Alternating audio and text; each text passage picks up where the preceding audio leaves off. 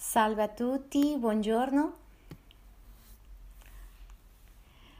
Secondo giorno di questo spettacolare e segreto, segreto perché nessuno sa che siamo qui.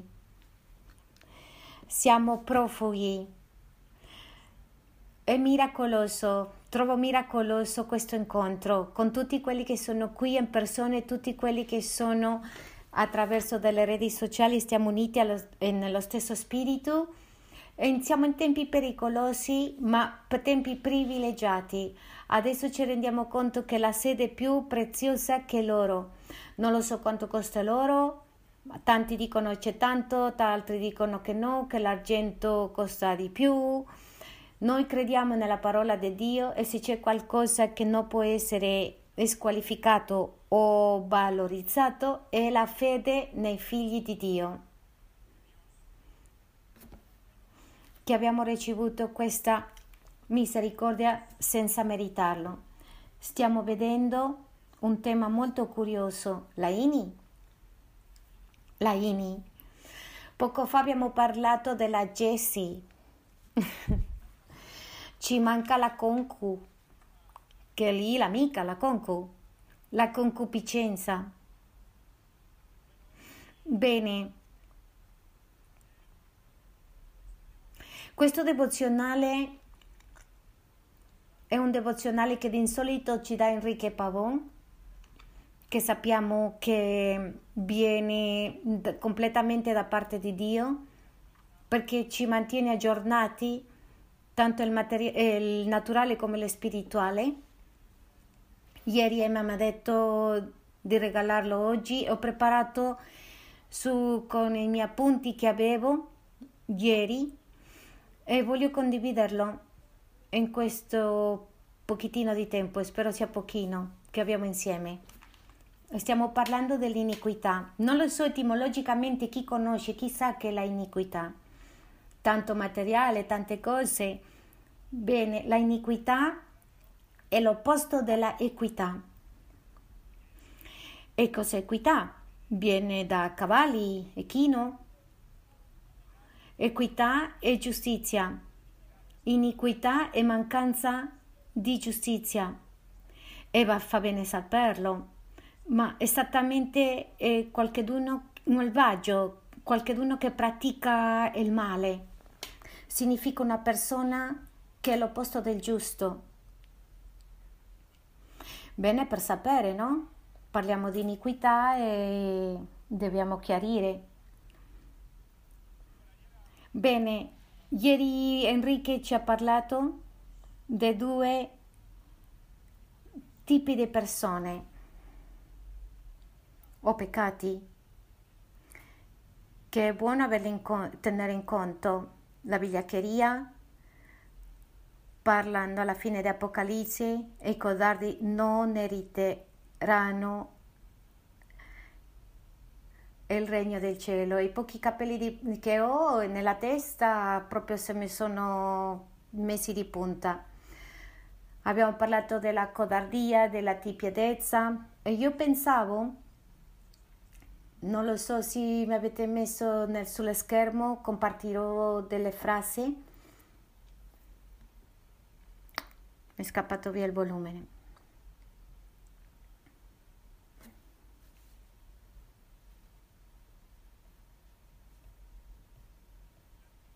E l'antidoto contro la codardia e la tibiezza lo abbiamo in Giosuè 1 e lo conosciamo e fa bene ripassarlo perché in questi tempi pericolosi precisamente sono tempi di opportunità per attaccarci un po' di più alla parola di Dio, alla verità di Dio. Penso che la Bibbia è sempre rilevante e rivelatrice. Per me in questi tempi sto ancora diventando sempre più vivo con questa verità. La unica verità viene dalla Bibbia, tante verità, ma questa è la verità delle verità. E vedo quello che la Bibbia mi parla e quello che sta succedendo, annunciato da tanto tempo fa, ma bene sembra che c'è sembra fra quello c'è un muro fra quello che noi pensiamo e crediamo. Lo Spirito Santo vuole farci renderci conto di questo. Questo è un tesoro prezioso, la fede, la fede, la fede nella parola di Dio, non la fede in noi stessi. La Bibbia ci parla della fede dall'inizio, da Genesi fino a Apocalisse. Quattro fatti fondamentali è la creazione, l'alluvione, la terza la nascita di Gesù e penso che il più grande Dio diventato un uomo. Il quarto è la seconda venuta del Signore. Altri punti rilevanti, ma questi sono grandi, i più grandi eventi della Bibbia. E lì ci parla che eh, Dio ha fatto quello che non esiste in un'altra religione e in un'altra ideologia. Non è che diventiamo Dio, no, nessun modo. Dio diventa un uomo e raggiunge una natura umana che era completamente senza alcun potere e possibilità di salvarsi a se stesso. E il conflitto non è un conflitto siderale del diavolo contro Dio, non è un conflitto tra il nostro ego e il Dio, fra quello che Dio dice e quello che noi aiutati da diavolo, così parla in Genesi in Adamo e Eva, ci ha fatto credere che noi potevamo fare come Dio si facevamo certe cose. Gesù Cristo ci viene e dice che Lui ci metterà al nostro posto per grazia e per misericordia e questo è il messaggio del Vangelo che c'è scritto ovunque e da lì nasce la fede. Una volta che nasciamo, non perché facciamo niente di buono o di male, per contrario sappiamo che tutto è male e quella fede di Gesù Cristo ci dà una nuova fede. È questo che gira nella Bibbia e dovremmo muoverci e cercare di essere più intelligenti, più svegli. In Giosuè 1 è dall'1 al 9, però andiamo a leggere Giosuè 1 quando Dio gli parla a Giosuè, previamente l'ha parlato, quando Dio aveva le stesse parole magiche di essere coraggioso, ma leggiamolo. Leggiamo perché quello che produce la Bibbia produce fede, ascoltando la parola di Dio. Leggiamo il versetto 6. Sii forte e coraggioso perché tu metterai questo popolo in possesso del paese che giurai ai loro padri di dar loro. Solo sii molto forte e coraggioso, ah, forte e coraggioso, abbi cura di mettere in pratica tutta la legge che Mosè, mio servo, ti ha data. Non ti sviare nella destra né sinistra affinché tu prosperi ovunque darai. Questo libro della legge non si allontani mai dalla tua bocca, ma dallo giorno e notte abbi cura di mettere in pratica tutto ciò che vi è scritto, poiché allora riuscirai in tutte le tue imprese, allora prosperai. Non ti ho comandato di essere forte e coraggioso, non ti spaventare e non ti sgometterai, perché il Signore il tuo Dio sarà con te ovunque, dovunque andrai. La nostra natura egoista è il risultato dell'impegno in cose tanto buone. Io penso che se andiamo a vedere il risultato delle conseguenze, va bene, tutto quello che dunque cammini è aggradevole a differenza che quello che credeva. Questo non era il piano di Dio. In questo caso possiamo vedere le promesse, non le possiamo confondere. Allora a me sempre mi è piaciuto essere forte e coraggioso. In questo caso stiamo parlando di Giosuè. Giosuè era una persona che è stata preparata con le caratteristiche molto importanti come un militare e Dio le avrebbe dato una terra, una terra finalmente promessa, ma doveva conquistare non con le loro forze, non con le capacità, sino le dava mm, lo doveva conquistare non con la forza militare, non con le strategie militari, di qualsiasi modo convenzionale è stato lui preparato, quindi l'unica cosa che le stava chiedendo Dio di essere coraggioso, questo è l'antidoto antidoto contro la codardia e la, ti, la tiepidezza. Vedremo che cos'è il coraggioso e che cos'è la codardia. In questo caso sì che volevo, voglio vedere bene la figura di Giuseppe. Sappiamo che noi abbiamo doni, talenti soldi o quello che vuoi, pensare queste sono le caratteristiche per trovare, arrivare, raggiungere quello che vogliamo. Arriveremo sicuramente in alto, ma non è garantito che rimane lì. Ma Giosuè ha conquistato Gerico di un modo completamente miracoloso.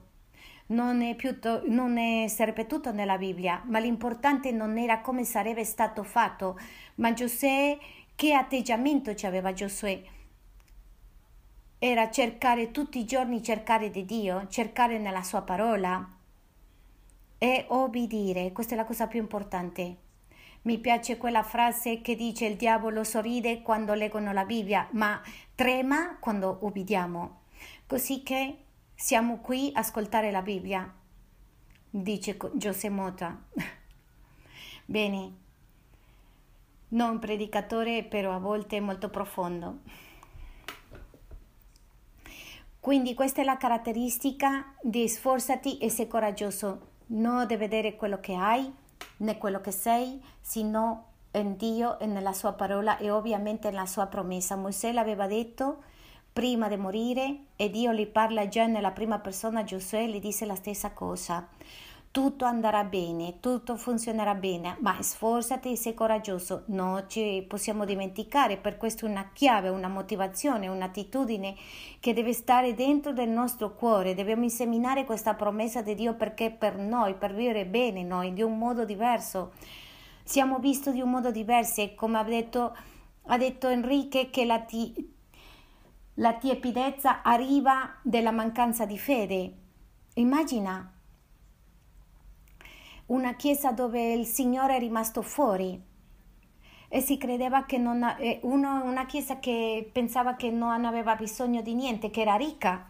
Sta parlando una chiesa molto specifica, ma sta parlando della chiesa degli ultimi tempi e la Chiesa fra virgolette perché la Chiesa è una, una riunione dei figli di Dio, non quelli, quelle persone che si riuniscono in una religione, sono figli di Dio che hanno chiaro chi è il suo padre, chi sono loro come figli, dentro delle tentazioni del diavolo e mettere la discussione la identità, cercando di fare qualcosa in più.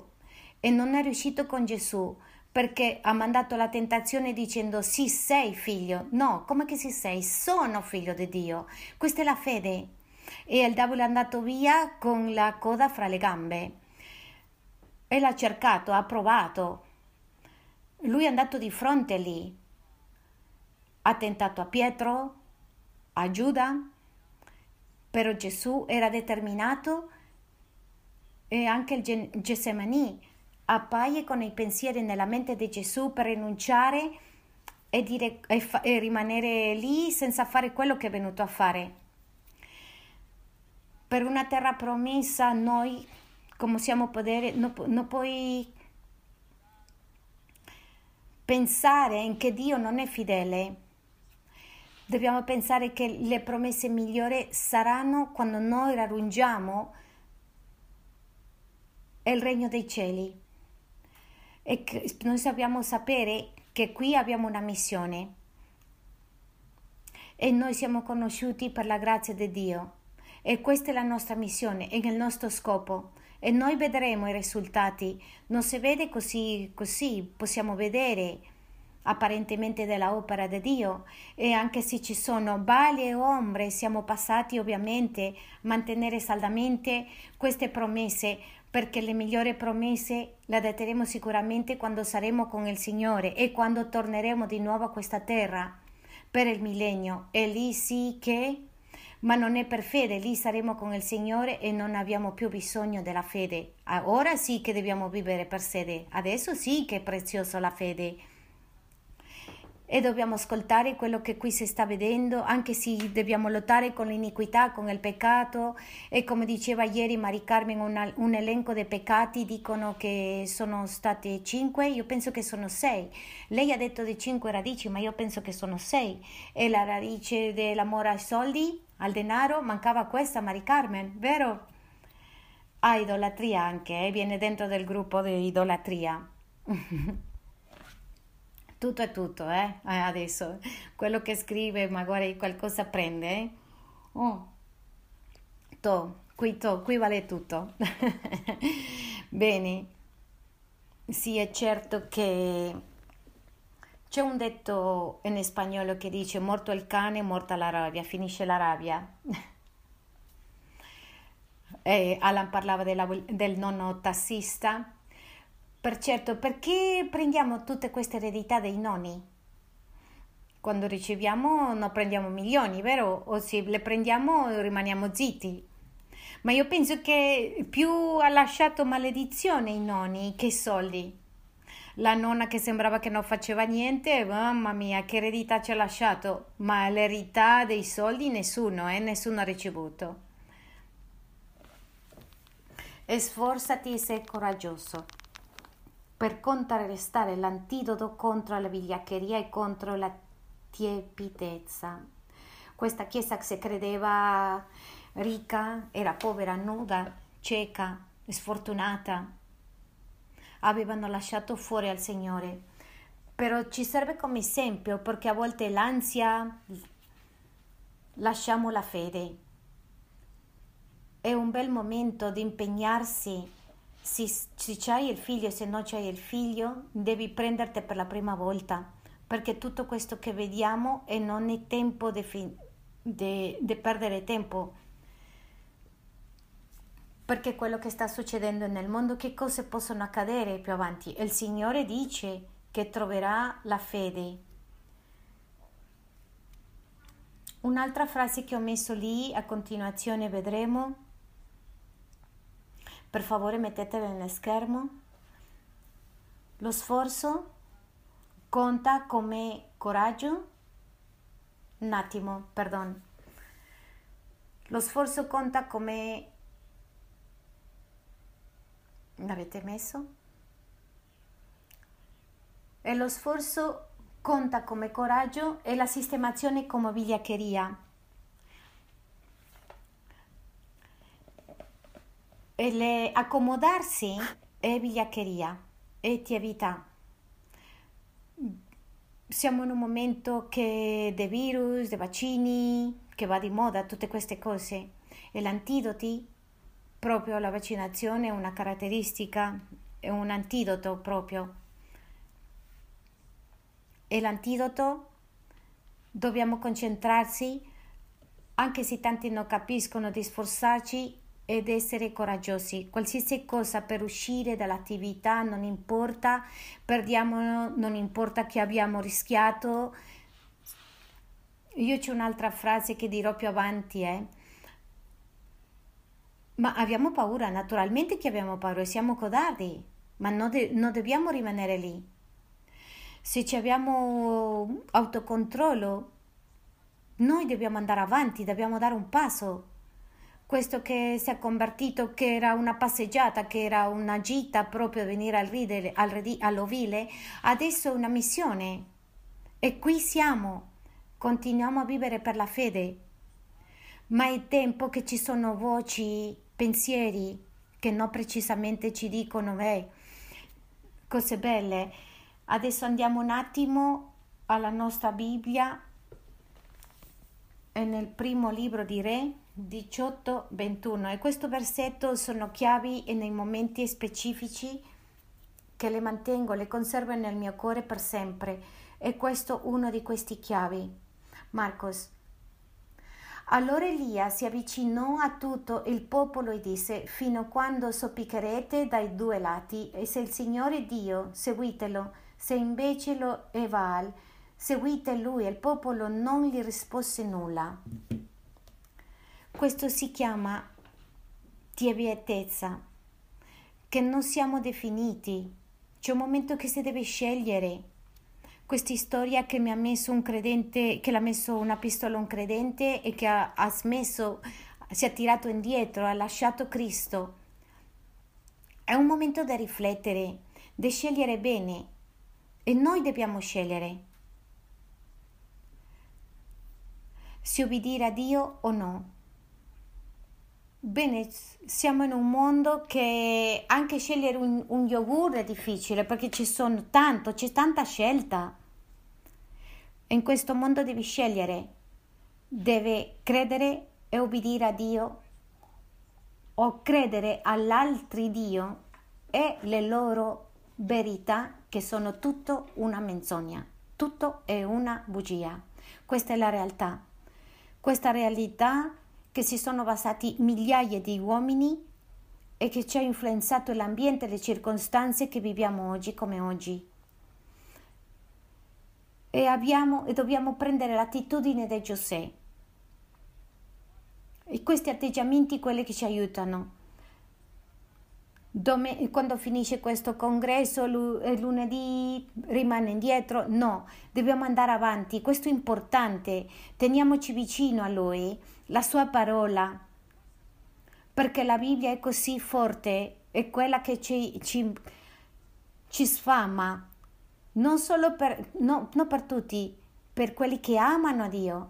Dice la Bibbia, per quelli che amano a Dio tutte le cose è per bene Qualcuno mi ha detto: la tua cecità è per bene? Sì, è per bene. Sapete perché? Perché mi ha portato a conoscere me stesso, a scoprire cose nascoste nella mia vita e a conoscere a Dio e la sua misericordia. E più che loro. Tutto per bene, che mi sarebbe piaciuto di un altro modo, sì, ma non potevo scegliere.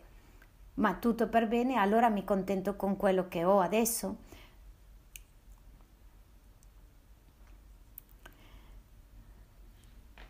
Bene, fino a quando classifichi tra due queste decisioni, figlioli, fino a quando ci renderemo conto dei nostri pensieri. Nessuno deve scegliere per noi. E se qualche volta sei così comodo che qualcuno deve scegliere per te, è lì che devi iniziare a tremare, perché il diavolo non rispetta e il diavolo entra dovunque. Non chiama la porta, non bussa alla porta, l'unico che bussa alla porta e aspetta di aprire è Gesù Cristo. Il diavolo entra da dietro, si mimetizza, entra, fa finta di essere un'altra persona, si fa passare per altri. Lo sapete, eh? entra in camelo, di tutti i modi. Il mondo e tutte le cose, i desideri passeranno ma quello che fa la volontà di Dio rimanerà, rimarrà per sempre. E il popolo non ha risposto, la gente non risponde. Tu come puoi andare via di questo congresso? Così, senza rispondere. Non si tratta di venire tutte davanti, no, è una risposta nel tuo cuore che dice, come ha detto Giosuè, io e la mia casa io e nella mia casa serviremo al Signore, a Yahweh. Questa è la decisione, la convinzione che deve essere nella tua mente e nel tuo cuore. Io e la mia casa serviremo al Signore. Non le dare al Signore un no per risposta. Questo significa che tu continuerai a, fa- a fare lo stesso, in peccato. Questo è quello che le crede ai Baali. C'è una frase che mi piace molto, un paio di frasi che, che ha detto Kike padre e è più comodo non prendere decisioni. Questo l'ha detto l'anno scorso. Questo ti è, ti è piedesa. Un'altra frase. Questo l'ho imparato al poco tempo di essere nella CSI. Quello che non fa niente non sbaglia mai. Se hai paura di sbagliare, non farai niente di male, ma neanche niente di buono. Sono anche frasi che le ho conservato per sempre. Questa soprattutto perché la prima cosa che ho fatto per iniziare a servire ho sbagliato. Mi hanno messo a mettere le sedie a posto. C'è qualcuno qua di quel tempi? Cristina, tu Harvey eri un prototipo al momento c'era ancora una foto. Marista. Mari era prima. C'era Lu, Lu, Luis. Bene, bene, bene, lasciamo la nostalgia. Quindi mi hanno messo a mettere a posto le sedie, accomodare le sedie. Ho detto, eh beh, a me non mi è piaciuto come hanno detto di metterli, quindi l'ho fatto a modo mio. perché entrava più gente, questo ho pensato io. È arrivato in quel momento una persona che era in carico, Roberto, e ha detto, mamma mia, si è messo le mani sulla testa, ha detto, cosa hai fatto? Adesso che vede Enrique ti sgrida. Mi ha detto di mettere le sedie, l'ho messo come pensavo io, adesso si arrabbia, vedrai. E infatti quando è arrivato ha detto, non mi piace. Ma ti dico una cosa, è così che ho imparato questa frase, mi ha accompagnato fino ad oggi, non ho paura a sbagliare, perché la cosa peggiore è restare senza fare nulla e questo è peggio. C'è un detto che ho imparato da una persona che mi ha insegnato a muovermi con la cecità e dice che per il cieco il, più, il golpe più forte è rimanere a casa. Cadeti, cade in un buco, alzati, uscirai di tutto questo. No, ma che credi che uscire per la strada è, è, va bene? No, ti cadi, proprio ti, ti inciampi dappertutto, non è facile. C'è tanti ciechi che no, non si buttano, non vanno fuori, non rischiano. Eh, ho colpito tante volte per la strada.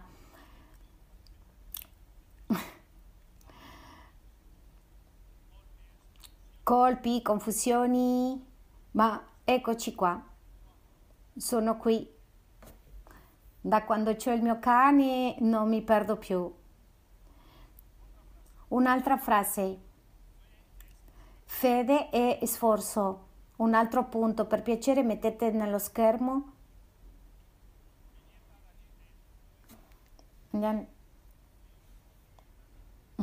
Andiamo, un attimo. Daniele 11.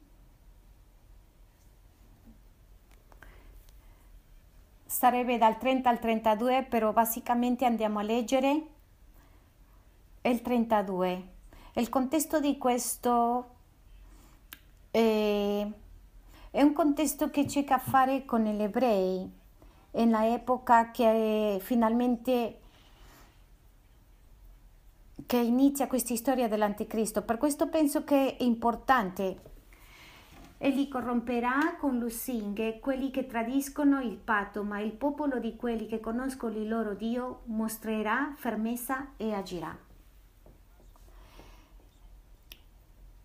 Lusinghe questo è un modo dell'anticristo, creare un problema e fare crederci che può soluzionarli.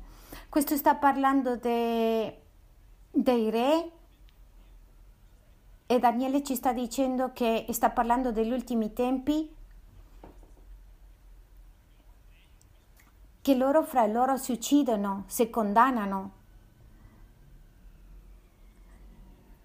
E questo c'è una caratteristica con Lusinghe, sta parlando del popolo di Dio. Ai trasgressori del patto. È il patto della legge? È il patto della legge Gesù, che è il patto della grazia attraverso della fede. Le, sud- le suderà, ma il popolo che conosce intimamente al suo Dio. Dobbiamo vedere che non importa che siamo molto intelligenti, no come la Genester, che se devo morire adesso devo morire. Ma io ricordo una cosa che prima di essere cristiano, non racconterò tutto perché è troppo lunga. Quando sono diventato cristiano mio padre mi ha detto sono preoccupato per te perché non lo so dove ti sei coinvolto e io ho fatto tante cose, tante cose, tante cose veramente. Io gli spagnoli, eh, adesso i colombiani immaginate, tante cose. E adesso non ci rischiamo a, mettere, a, a prendere una multa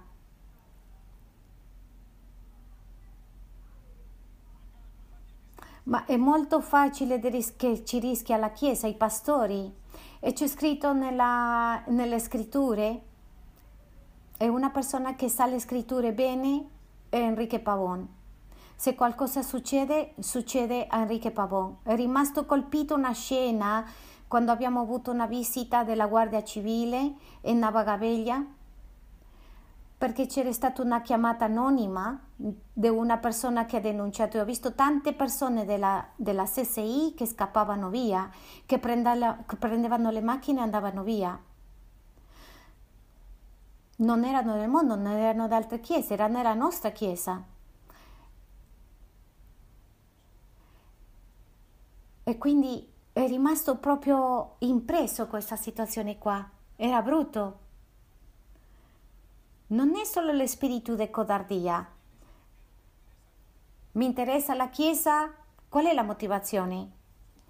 Sforzati di essere coraggioso, credere a Dio, perché questo spirito di potere ti fa valutare che cosa possiamo imparare, che possiamo perdere nella vita se tutto ti ha dato Dio, assolutamente tutto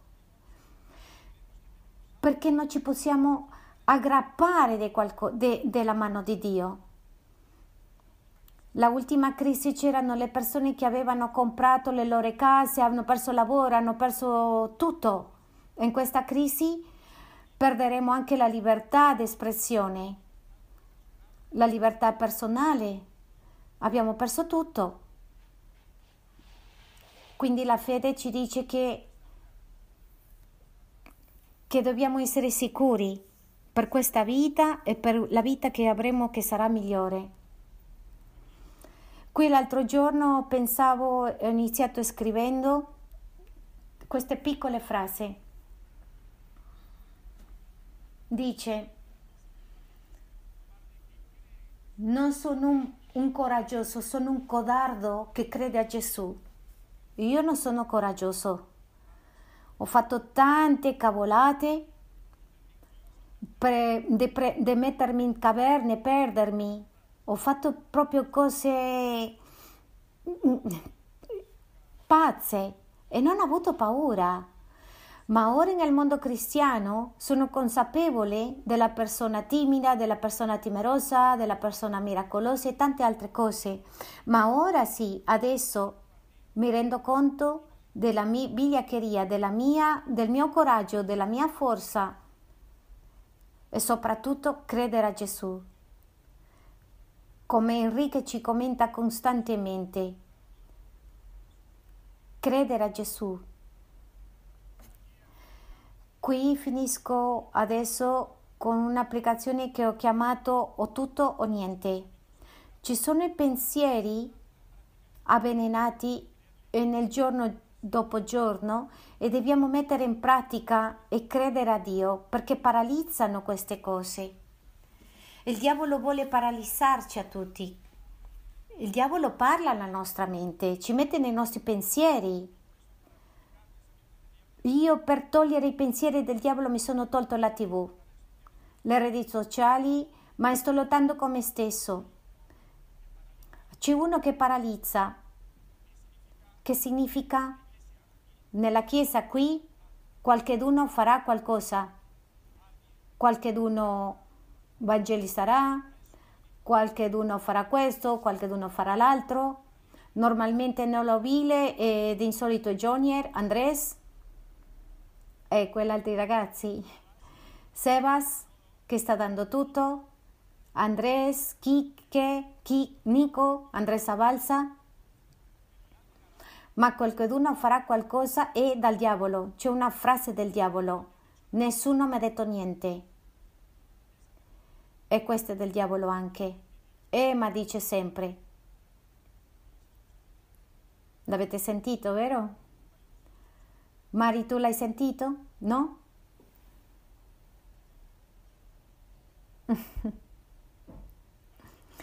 e perché voi lo Spirito Santo Ora sì, abbiamo lo Spirito Santo. Questa è la grande domanda, la cosa principale di tutto.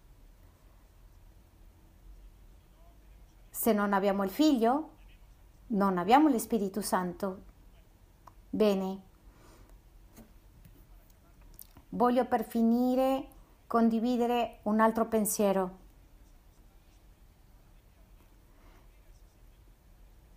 Io ringrazio Enrique perché mi ha invitato a vivere in questo posto speciale. Io avevo fatto tante cose e questo è il risultato della mia vigliaccheria, la mia codardia. C'avevo una malattia mentale depressiva, stavo entrando in un eh, stato vegetale, prendevo talmente tanti farmaci.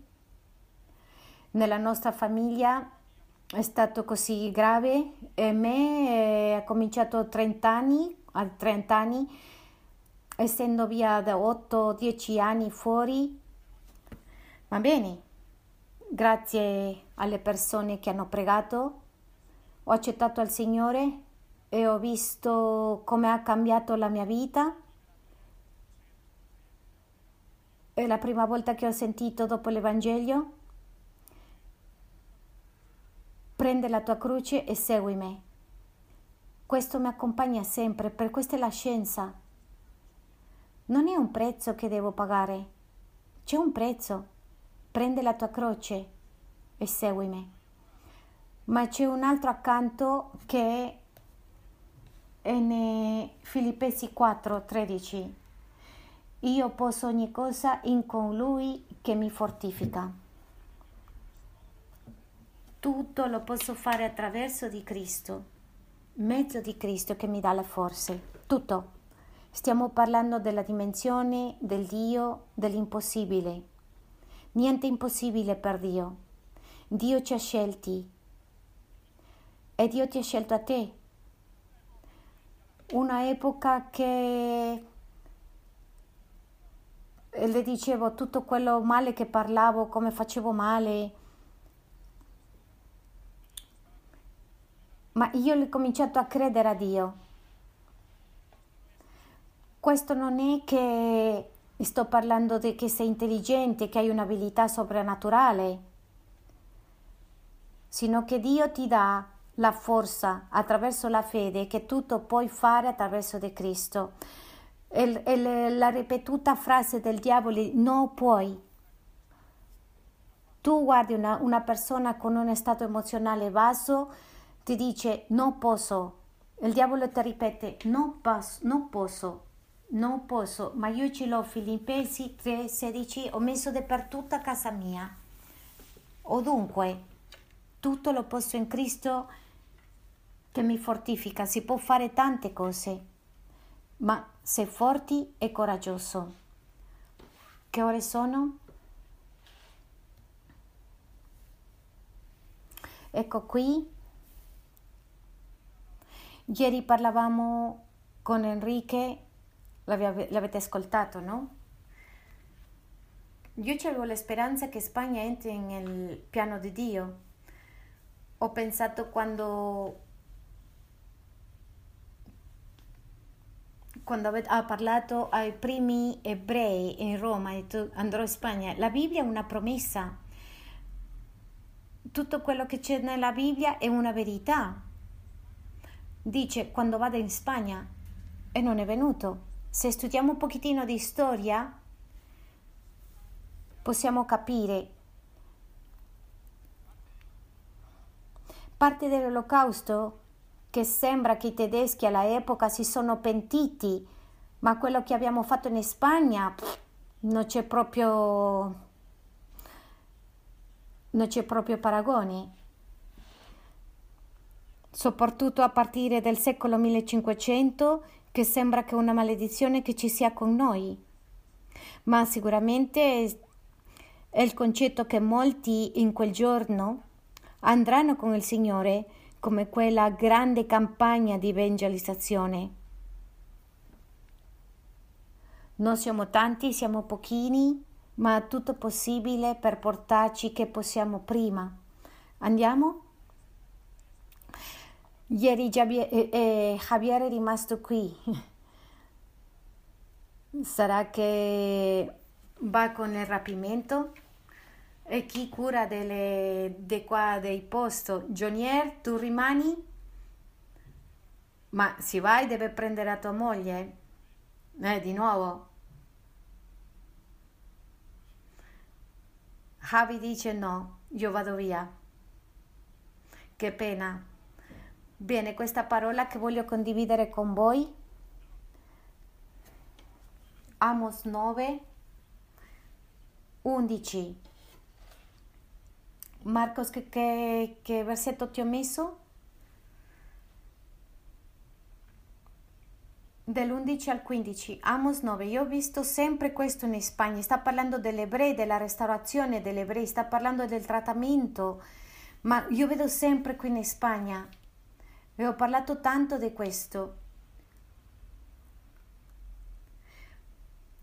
Quel giorno io realizzerò la campana di Davide che è caduta nel rapero dei danni e realizzerò le rovine, la ricostruirò come era nei giorni antichi, affinché possegga il resto di Odom e tutte le nazioni. Eh, aspetta, aspetta, aspetta, aspetta un attimo, si vede come sei ancora, sei, sei proprio appena appena sposato, eh? Prima dimmi il numero per sapere dove vai. E poi impariamo una cosa, che non tutti siamo veloci, tanti siamo un pochettino lenti. No, parlo di me, eh? Lo faccio molto piano, tanti. Diceva Emma ieri che diventi, diventi grandi, maturi quando impari queste cose. Quando mi sono messi questi pantaloni di gomma non li volevo prima. Adesso che me l'hanno regalato questi voglio quelli normali, perché sono duri adesso sto ripetendo la moda, è molto piano. Quindi ci, vi ricordate la gente che ha passato cinque anni del tabernacolo di Davide? Lo stavamo così tanto perché era Enrique e Emma quello che facevano nel restauro del tabernacolo della vita e la loda della chiesa, ma non soltanto la musica della loda, saltavamo, cantavamo, era pieno di sudore il pavimento, ma faceva schifo che verità! Non, non si poteva respirare. Io non lo so che il virus che faceva in quegli anni. Saremmo morti tutti quanti, non si respirava proprio, saltavamo e scivolavi nel pavimento. Ed era la restaurazione, il restauro proprio. Non lo so in tutti, ma nel mio cuore soprattutto. Allora, leggiamo il versetto 13. Ecco vengono i giorni del Signore in cui dell'arattatore riscontrinerà con il mietitore e chi piaga la uva con chi getta il seme, quando i monti stileranno mosto e tutti i coli si scioglieranno. Tu ogni cristiano era figlio di Dio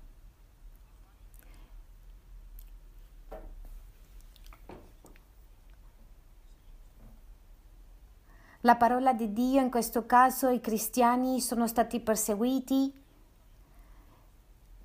Io non ho parlato prima, non ho sentito mai prima che cos'era la Chiesa evangelica.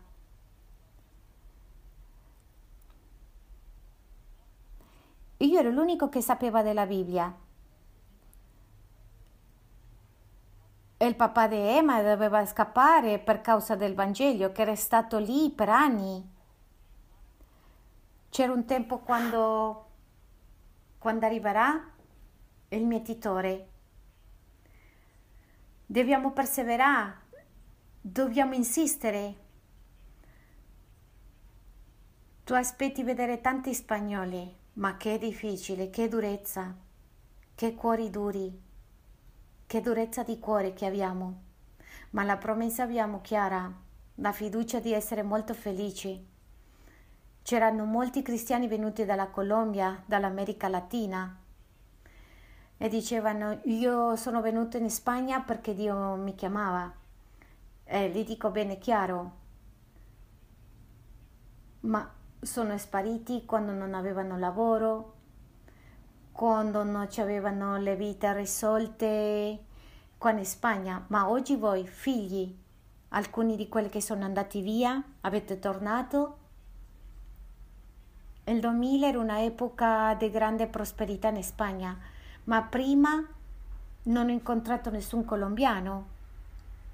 L'unico colombiano l'ho conosciuto nella chiesa e stava bene. Lui è venuto bene e stava bene perché aveva lavoro, aveva studiato, era preparato. Linda, da quanto sei qua, Linda? Non si ricorda neanche. E sta ripetendo la moda, eh? Non ti ricordi? Vedete? e la maggioranza avete venuto proprio così, eh?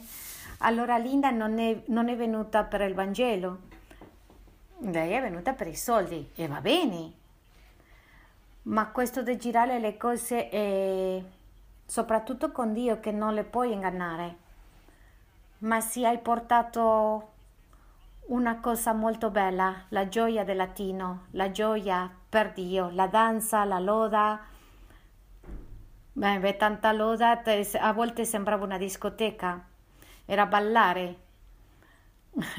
Andavano a, a, danzare e cominciavano a fare come una, una discoteca. Poi hanno smesso proprio. Ma la vostra perseveranza, nonostante tutto, ci avevano detto che in Spagna c'erano soldi e lo, voi siete venuti e avete trasformato con questa gioia.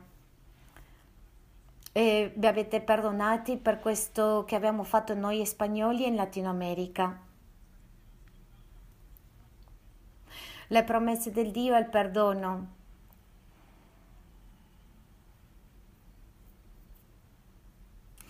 Ovviamente io li credo a Dio e credo alla sua parola. Credo che Enrico è un uomo saggio. Noi dobbiamo sforzarci, dobbiamo essere coraggiosi e che bel risultato sarebbe portare tutto quello che abbiamo al paradiso per il Signore.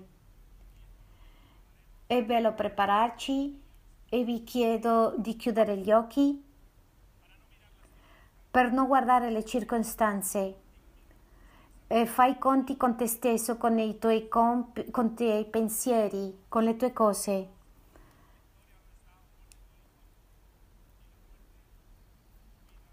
Dove sei? Quando arriva la morte è finito tutto. Né principato né poteri, passati né presenti. Nulla ci può separare di Dio. Amato Dio, grazie per la, l'amore di Gesù Cristo. La tua parola è verità. Figlioli, voi avete vinto. Lo dice Giovanni capitolo 4. Perché più grande quello che è in voi Grazie per questo tempo meraviglioso. Bello perché tu sei con noi.